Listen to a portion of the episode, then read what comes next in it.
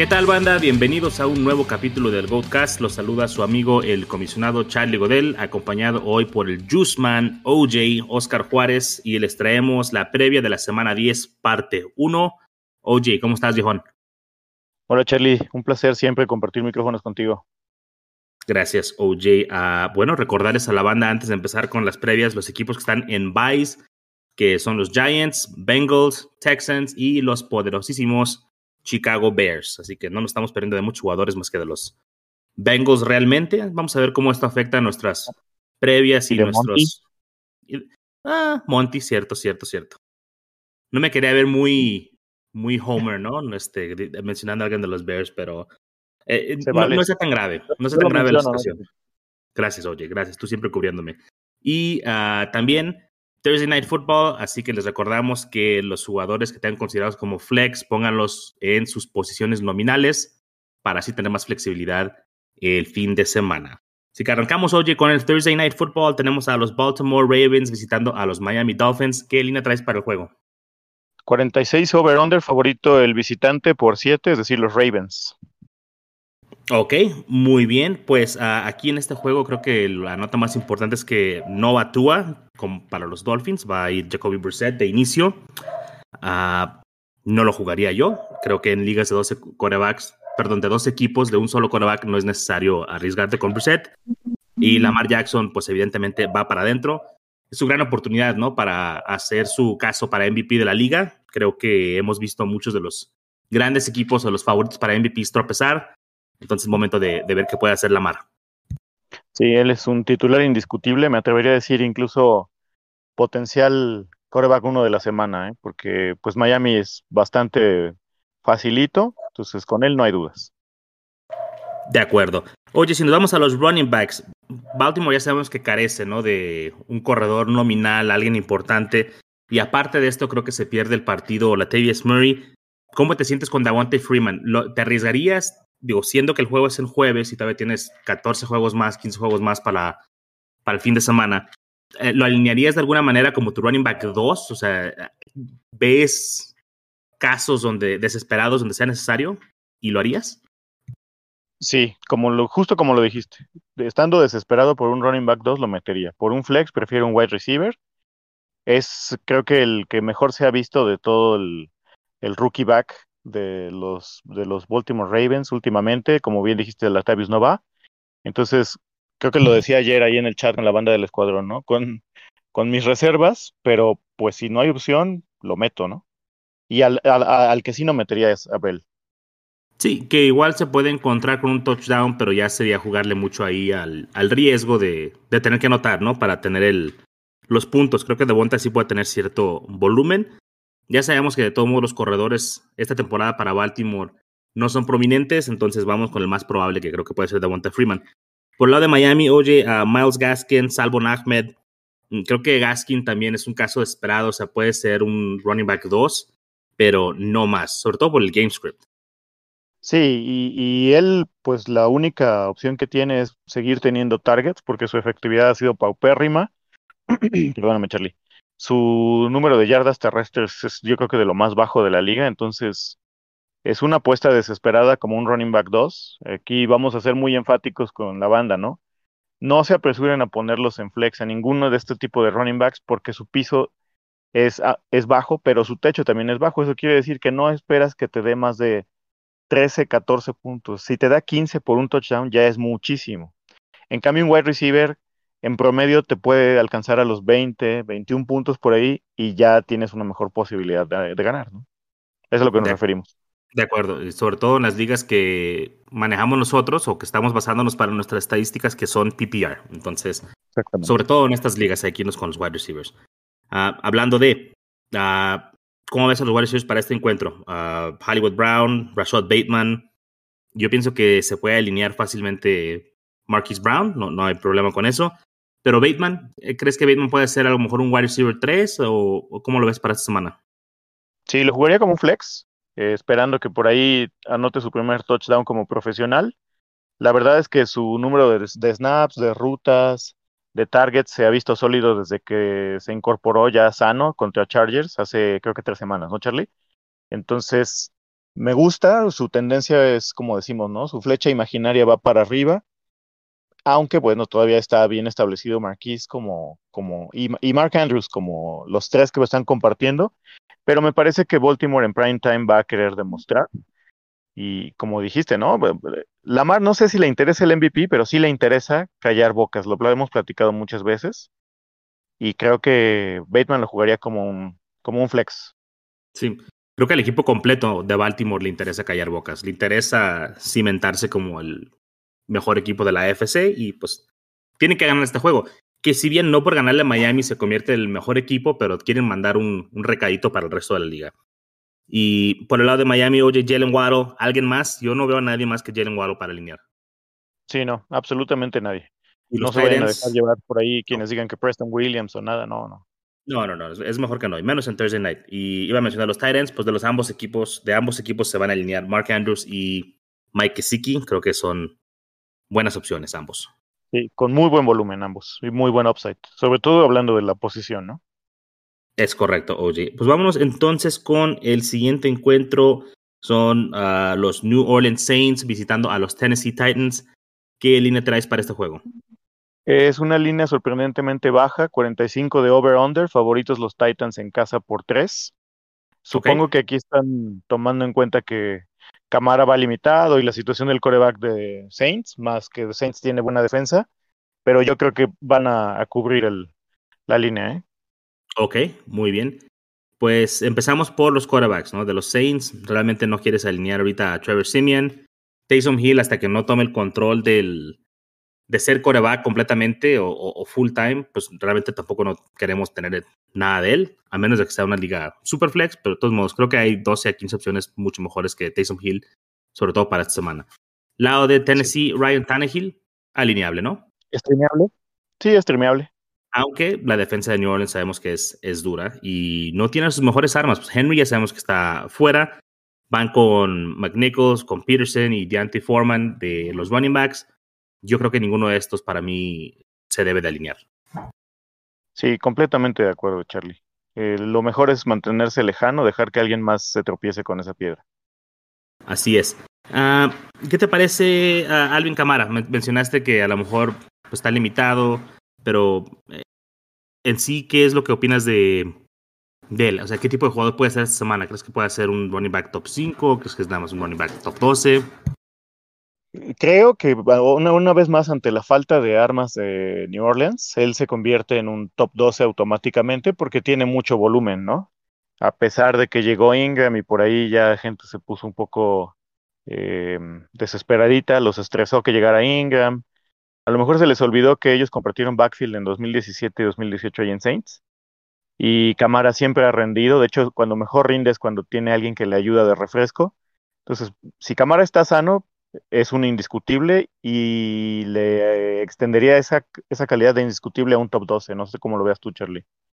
Sí, estoy de acuerdo. Es difícil encontrar 12 running backs que prefieras alinear por encima de Camara, no importa lo limitado que pueda estar la ofensiva por falta de armas. Para mí, Mark Ingram es un jugador, fíjate que yo creo servicial. En casos desesperados, yo prefiero alinear a Mark Ingram que a, no sé, a McNichols o a Peterson, la verdad, porque sabemos que tiene un, un piso fijo, que lo van a utilizar, que, que, es parte del plan de juego para darle este cambio de ritmo y el refresco a Camara. Entonces, sí, en este caso. Sí, que Camara está un poco tocado, ¿no?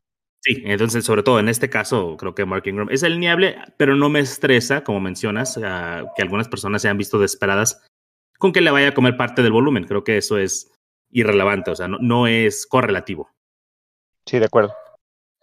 Ok, oye, vámonos con uh, wide receivers para este encuentro de los Saints. Pues francamente no quisiera tener que alinear a nadie. Deontay Harris, Marcus Callaway, Traquan Smith.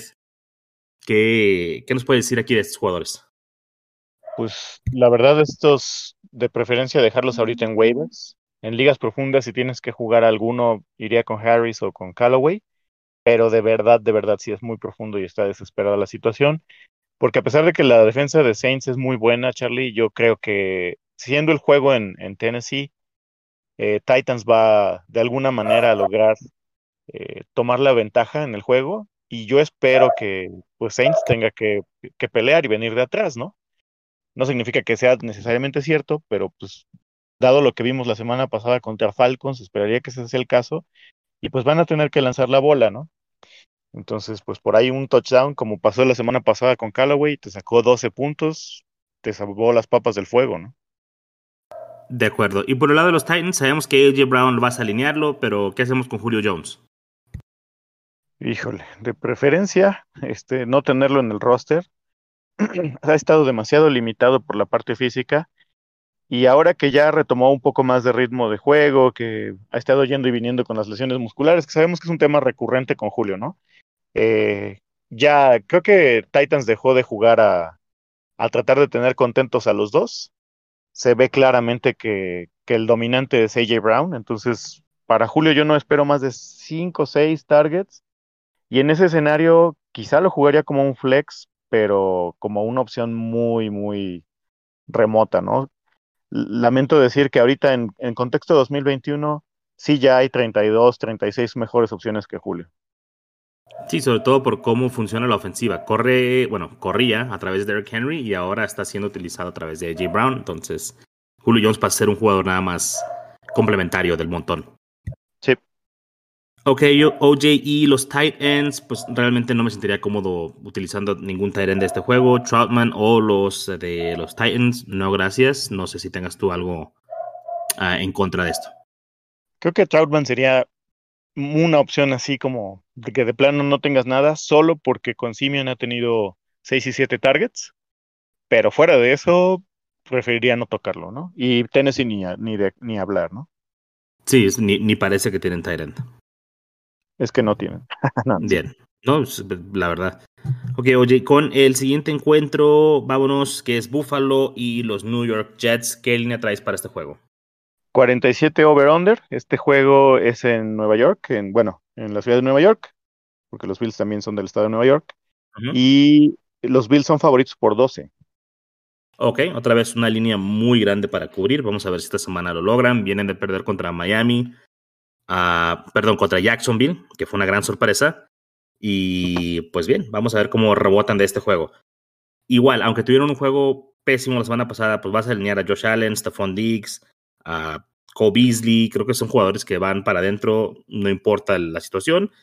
Aquí los que me generan un poquito de duda, y es por tema de lesión, es Zach Moss y Devin Singletary. Creo que Zach Moss juega o si mencionan que está saludable, creo que él tiene la mano sobre Singletary y sería alineable para mí.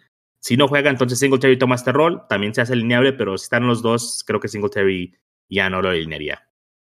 Sí, completamente de acuerdo. El único escenario por el cual yo alinearía a Singletary es el que acabas de plantear, sin Moss y contra Jets. Fuera de él, me alejo.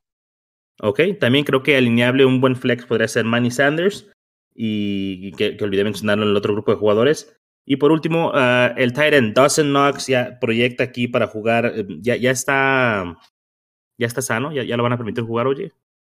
Está entrenando de manera limitada, pero es un buen signo, ¿no? Ya cuando empiezan la semana, que el, primer día de entrenamiento en FNFL para los equipos que juegan en domingo es el miércoles. Y si ya desde el miércoles está entrenando, aunque sea de forma limitada, significa que va en una buena línea.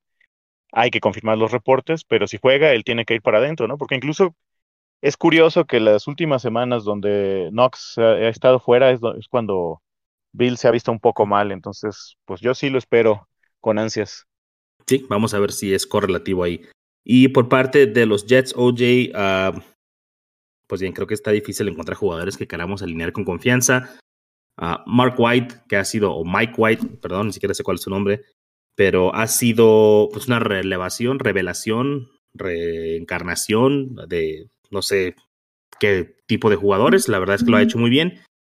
Pero qué tanto lo compras, ¿no? Si tenemos nada más cinco cuartos de, o, o siete cuartos de juego que hemos visto de él, uh, dos juegos parciales, un juego completo que fue un juegazo, pero contra Buffalo, no gracias. Yo creo que en esta ofensiva solamente podemos contar con Michael Carter, que ha venido de menos a más durante la temporada.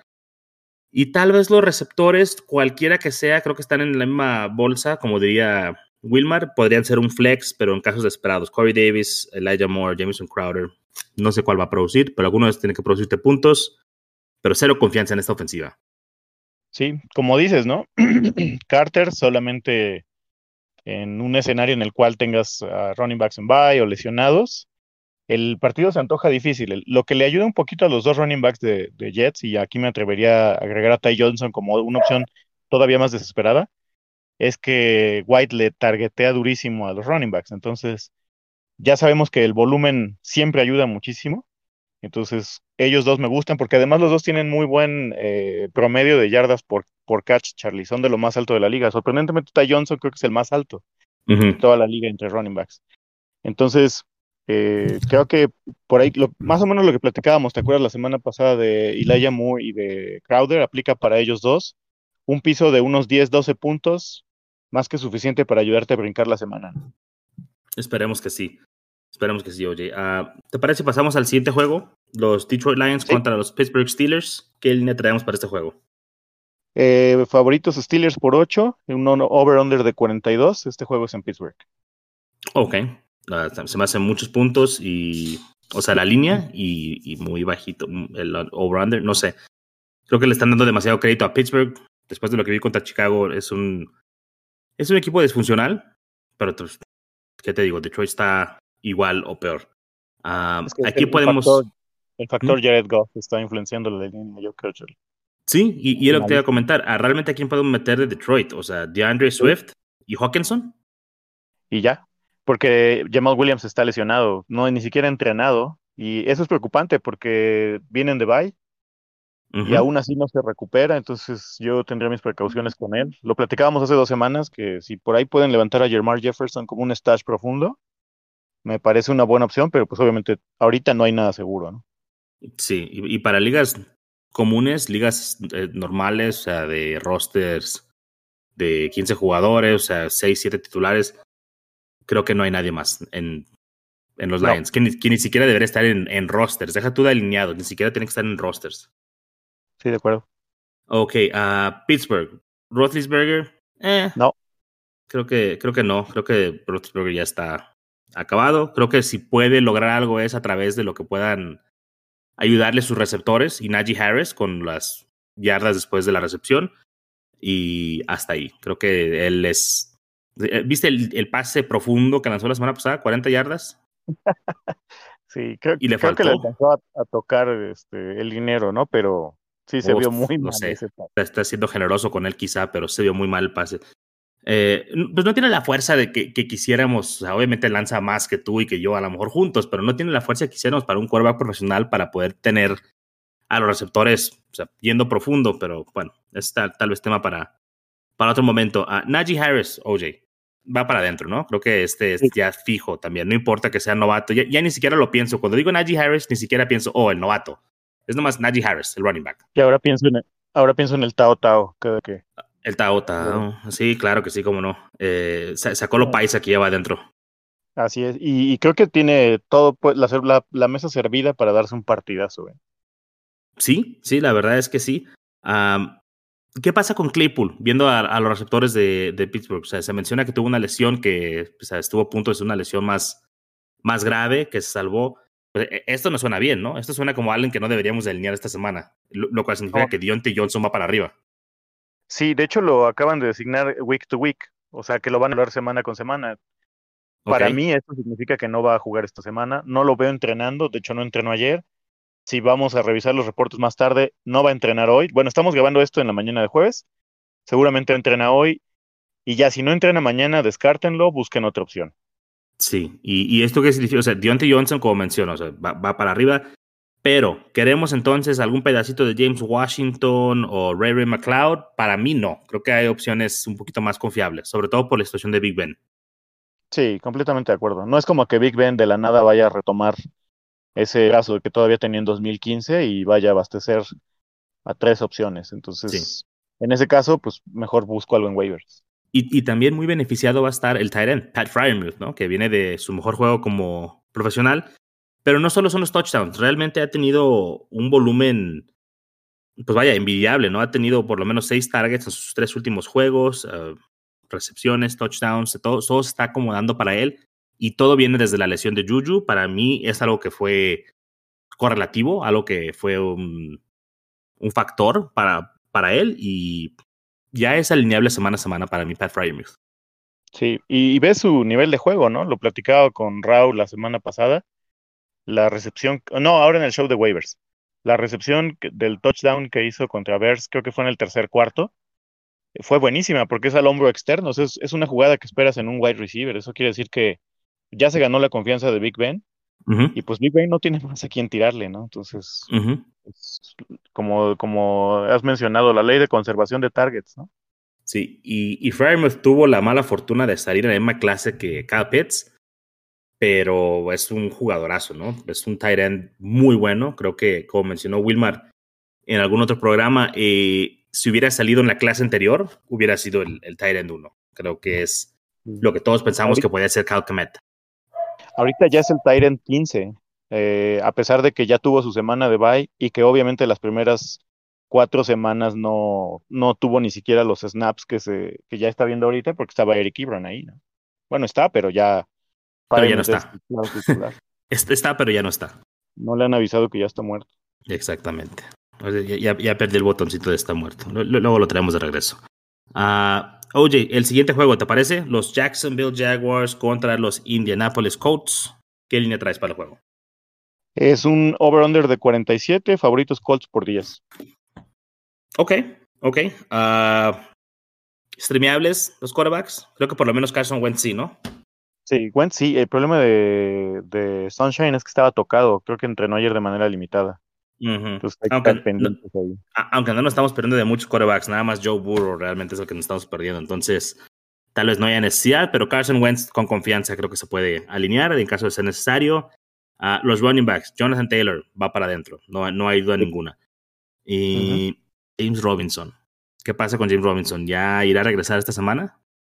No entrenó ayer, hay que estar pendientes, pero ya es un, es un mal adagio que no empiecen no entrenando la semana y lo necesitan, porque estaba siendo una pieza fundamental para la ofensiva. Si está activo, yo tomaría el riesgo y, lo pongo y ver cuántos snaps le dan. Pero si no, no quiero nada de este backfield. No quiero a Carlos Hyde, no quiero a Wale, o sea, nadie. O Sigbo. No, creo que no, nadie vale la pena acá. No. Entonces hay que monitorear a James Robinson, porque ¿tú lo jugarías si está activo? Si está activo, sí. Sí, porque significa que van a intentar darle todo lo que necesiten. Fueron, han sido suficientemente precavidos como para darnos a entender que si no está en forma no lo van a meter y cuando entres porque le van a dar la carga usual. Sí, y ya, tú, ya son que tres semanas básicamente de cuando se lesionó, ¿no? O sea, el domingo que se lesionó, el bye, la semana pasada que no jugó, ya van a ser tres semanas para este domingo, entonces esperemos que ya esté de regreso. a wide receivers, creo que nada más entre los dos equipos hay un wide receiver que quiero destacar, que es Michael Pittman gran temporada de Michael Pittman. Mm, no sé si quieras mencionar algo acerca de él o si quieras hacer el caso para algún otro, pero creo que Pittman es el único acá de este grupo, tanto de Titans como de, perdón, tanto de los Colts como de Jacksonville, que, que quiero alinear. Sí, estoy completamente de acuerdo, Charlie. Esta semana creo que va a tener un juego similar al de el jueves de la semana pasada, donde no fue muy buscado porque dominaron completamente los Colts. Eh, ya sabemos que puede ocurrir cualquier cosa como Jaguars la semana pasada le ganó a Bills, pero realmente lo más lógico y normal sería que Colts domine este juego. Tienen aspiraciones de playoffs, se tienen que tomar en serio este partido. Es rival divisional, entonces yo no veo a Pittman con mucho volumen, pero eso no significa que sea un mal jugador, ¿no? Solo significa que no lo van a necesitar tanto. Yo por ahí veo su línea en 16, 18 puntos, no más de eso, a menos que se prendan los Jaguars y fuera de él no quiero a nadie. Sí, pero, o sea, e, es alineable al 100%, Oye. En las últimas, que son? 5 o 6 semanas, Carson Wentz tiene 3, 6, 8, 10, 12, 14 touchdowns en, en 6 semanas. Entonces, ah, varios touchdowns van hacia eh, Pittman. Entonces, esta conexión ahorita está funcionando. Esta conexión está funcionando. Sí, sí, sí. Hay que explotarla entonces hasta, hasta que se seque. Y por el lado de los Jacksonville Jaguars, pues con Sunshine tocado y realmente un cuerpo de receptores que no es espectacular, pues no quisiera tener que alinear a ninguno de estos, pero creo que si le tengo que dar el voto de confianza a uno sería Marvin Jones, porque es el veterano, porque a lo mejor sabe por ahí moverse, porque puede encontrar algo en tiempo basura, pero no, o sea, no, tengo confianza de alinear ninguno de estos. Sí, no, preferiría al cabeza de balón sobre cualquiera oh, de ellos, aunque bueno, está dentro, ¿no? Sí, eh, el, cabeza de balón, Dan Arnold, creo que es muy, uh, o sea, con mucha confianza lo podemos alinear como nuestro tight end, también ya ha subido de categoría. Caso opuesto, creo que con los Colts, Mo Ali Cox y Jack Doyle preferiría no tener que arriesgarme con ninguno de estos dos. No, este, es, los, lo, tienen ese cuerpo de Tyrants demasiado dividido, no hay un claro eh, preferido, entonces no, gracias. Y estos dependen, estos dos dependen de un touchdown. Si no hay touchdown, no, no hay volumen. Entonces, si no hay touchdown, no hay producción. Así es. Ok, oye, siguiente juego. Ah, Tampa Bay. Sí, Tampa Bay va a Washington, ¿correcto? Así es. Ok, es la ¿qué línea traes? más jugosa. Es la línea más jugosa del día, Charlie. A ver. 51 over-under, lo cual me hubiera sorprendido el Ah, año pasado. Me gusta, me gusta la línea. Ah, bueno, Tom Brady va para adentro, Leonard Fournette, Antonio Gibson, si, si está sano, va para adentro. O sea, no importa lo que haya hecho en los últimos ocho juegos, hay que tomarlo juego a juego y, y va para adentro. Ah, Mike Evans, Chris Godwin, mm, no sé si Antonio Brown esté sano, pero si juega, va para adentro. O sea, este es, yo creo que el juego donde más jugadores podemos eh, decir que se pueden alinear. Gronkowski, si juega, para mí, para adentro. No importa que esté limitado porque es- se te puede atrapar un touchdown. O sea, contra recepciones y un touchdown ya la hiciste. Ah, prefiero, por ejemplo, a Gronkowski que a cualquiera de los tight ends de los Colts que acabamos de mencionar. O sea, tiene más caché. Pero no sé, eh, Terry McLaurin, Ricky Seals Jones. Hay mucha carnita en este juego. Y el over-under está alto, entonces se prevé que viene puntos. Sí, yo agregaría a McKissick a la ecuación, Charlie. Y Sí. nada más para puntualizar, eh, eh, Antonio Brown, todavía el día de ayer lo vieron en, los, en, las, en las instalaciones de box con una bota ortopédica, eso significa que pues está lejos de estar recuperado. Ok. no entrenó el día de hoy, acaba de salir el reporte hace 10 minutos, Charlie. Ok, perfecto. Y, y por ahí también me había mencionado, creo que alguno de los otros dos receptores estaba tocado, ¿no? No sé si Godwin o Evans. Pero. Eh, fíjate que eso no lo he visto, pero te lo checo. Ok, bueno, pero no importa, porque el jugador que quiero hablar es de Tyler Johnson, que es el reemplazo para mí directo de Antonio Brown. Pero en caso de que no estuvieran tampoco Evans o Godwin, por alguna razón, ah, pues Tyler Johnson incluso sube aún más. Me gusta mucho Tyler Johnson, es un jugador de segundo año, ah, era compañero de Rashad Bateman en la universidad. Buen perfil, creo que puede tener un rol en la ofensiva, sobre todo cuando anotan tantos puntos. De hecho, viene de partidos de ah, seis targets. tuvo otro partido por ahí donde se perdió Antonio Brown también de seis targets. O sea, no es muy consistente, es un jugador joven, pero hay que tenerlo en la mira, porque si Antonio Brown se sigue perdiendo juegos, él puede tomar ese rol.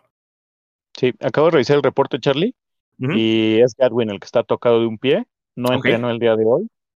Entonces hay que estar pendientes, ya es jueves. Si por ahí no juega mañana, lo listan como questionable o doubtful, pues aguas, ¿no? Este, sobre todo para sus dueños, ¿no? Y como mencionas, es un buen enroque para tener a, a Tyler Johnson. Si llegan a faltar ellos dos, creo que Tyler Johnson me atrevería a meterlo en flex. No sé cómo veas tú, Charlie. Oh, pues, sin duda. O sea, si, si no juegan, eh, Antonio Brown y Godwin, para mí Tyler Johnson es alineable. Y por ahí, si me apuras, hasta Jalen Darden. Jalen Darden. Sí. este. Bien, y por el lado de Washington, mencionaste a McKissick por el game script, quizá por ir viniendo atrás, por el, el drill de los dos minutos. Mm, pero creo que hasta ahí, ¿no? O sea, Curtis Samuel, Humphreys, Jamie Brown, nadie más se ha visto. Y, y creo que también Heineken ya no estará en la situación donde podemos streamearlo. Si bien la No. defensa de Tampa Bay no es tan buena como. Bueno, la secundaria de Tampa Bay no es tan buena como es su, su front seven, pero de todos modos creo que. No, pues Heineken es difícil alinear. No, a menos que sea una liga de dos corebacks, yo en una no lo meto. No, no, no, para nada. Pero bueno, ok. Ah, ¿Algo más? Creo que este juego está facilito, ¿no? Ese juego estuvo fácil porque siempre sabes a quién vas a alinear y a quién no. Para los que esperaban a Logan Thomas, parece que tuvo una recaída el lunes que tuvieron eh, pues el walkthrough, que es básicamente que los jugadores van como a calentar y estirarse. Eh, reportaron que había tenido dolor todavía en la lesión muscular que había tenido, entonces todavía no saben, están pendientes de más revisiones médicas para ver si lo activan hasta mañana. Entonces, Ricky Jones, eh, si, si Logan Thomas no regresa, es una opción muy buena. Oh, sí, si, si no está, Ricky Seals Jones para mí va para adentro, top 12. Sí. Ok, oye, el último partido que traemos el día de hoy, los Cleveland Browns visitan a los New England Patriots. ¿Qué línea traes para el juego? Bastante cerrado, es 45 over-under, favoritos Pats en casa por dos. Ok, está muy cerrado, está muy cerrado. Fíjate que ah, hay que mencionar acá, OBJ fue cortado por los Cleveland Browns, como ya muchos sabemos. Y los Patriots, uno de los equipos que se rumora que están interesados en él. No lo dudo, digo, pueden estar interesados, no sé si OBJ quiere ir para allá, pero te imaginas el primer partido de regreso al NFL de OBJ, aunque no juegue, pero más con que esté en el roster, con que esté ahí del otro lado, ¿no? En, la banda, viendo a sus antiguos compañeros ahí con los ojos chiquitos, así como con cara de disgusto. Sería muy buen teatro, pero no lo veo posible, la verdad. Sí. Sería shakespeariano. Sí, pero, la verdad no lo, no lo, veo probable. Creo que los Patriotas, mm, si bien dicen, oh, es que Belichick lo quiere, la verdad duro que, dudo que Belichick lo quiera. No, no me parece el tipo de jugador que por el cual Belichick iría. Y sí, para los que están escuchando digan, no, pero ya llevaron a Randy Moss alguna vez, pero tener a Tom Brady. Y creo que, de hecho, lo que busca Odell Beckham es un coreback con un, un caché, un repertorio, una, un perfil, si bien no como Tom Brady, porque es único, pero que pueda comandar o sea, una ofensiva. No creo que quiera ir a jugar con un novato. Él quiere a alguien que pueda confiar que le va a hacer llegar el balón. Entonces, no veo viable de los Patriotas. Pero bueno, eso es puro chismecín esto, puro chisme. Y además, Odell ya está en la recta final de su carrera. Yo creo que él obviamente tiene aspiraciones de ganar algo importante, ¿no? Creo que eso fue lo mismo que le pasó a, a Bell y Antonio Brown. Que sabemos que Antonio Brown lo une una amistad estrecha con Tom Brady, por eso obviamente terminó en Tampa, pero también es importante para ellos ganar algo, ¿no? En su etapa profesional, pues ellos mismos lo dicen, ¿no? Ganar el Super Bowl lo es todo, hablando específicamente del deporte.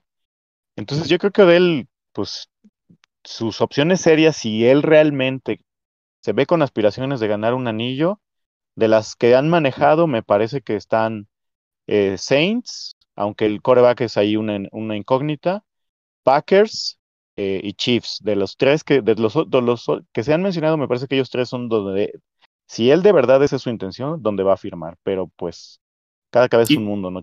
Yo agregaría Seattle también. Sí, aunque Seattle todavía tiene que batallar, porque creo que va en último lugar de su división. No dudo que con el regreso de Ross se van a aprender, pero yo creo que eso lo tendrá que pensar él, ¿no?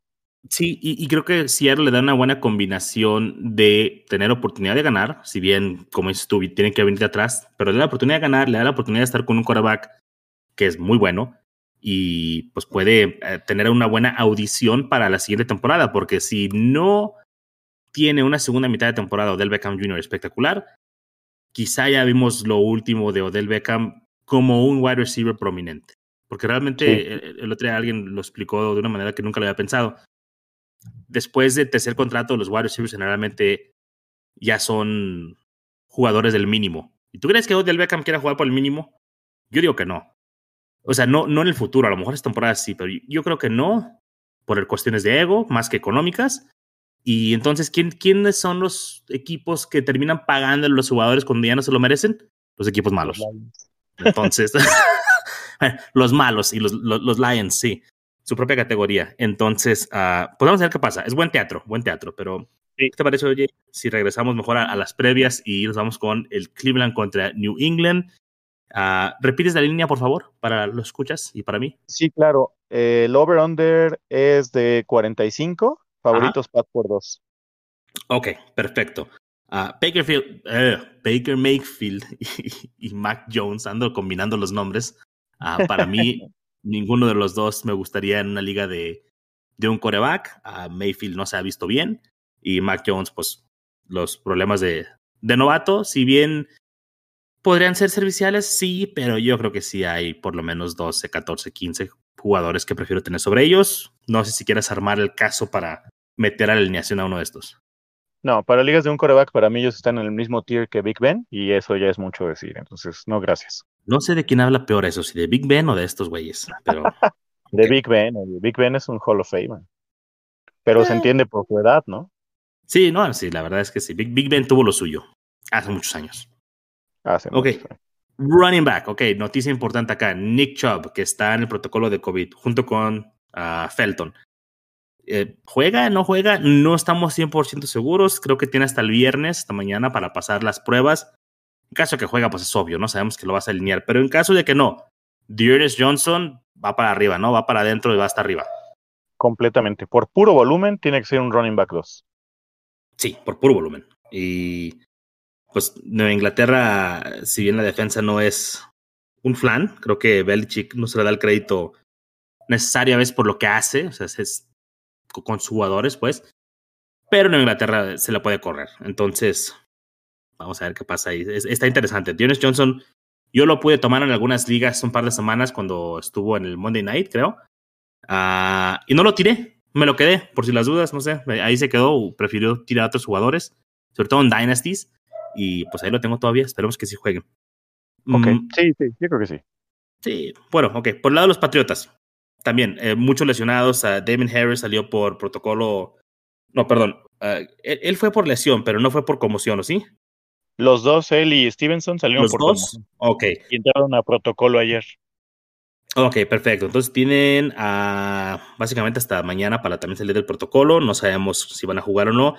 Pero ¿qué significa esto? Pues que Brandon Bolden seguramente va a tener algo de acción, algo de volumen. De por sí en ligas PPR ya estábamos recomendándolo, ¿no? Por simplemente por, por, el juego aéreo, ¿no? Por, por, cómo manejan esta situación los, los Patriotas. Yo pienso que ahora con más confianza. Ahora, si no juega Damon Harris, mmm, tienen otro running back acá, JJ Taylor.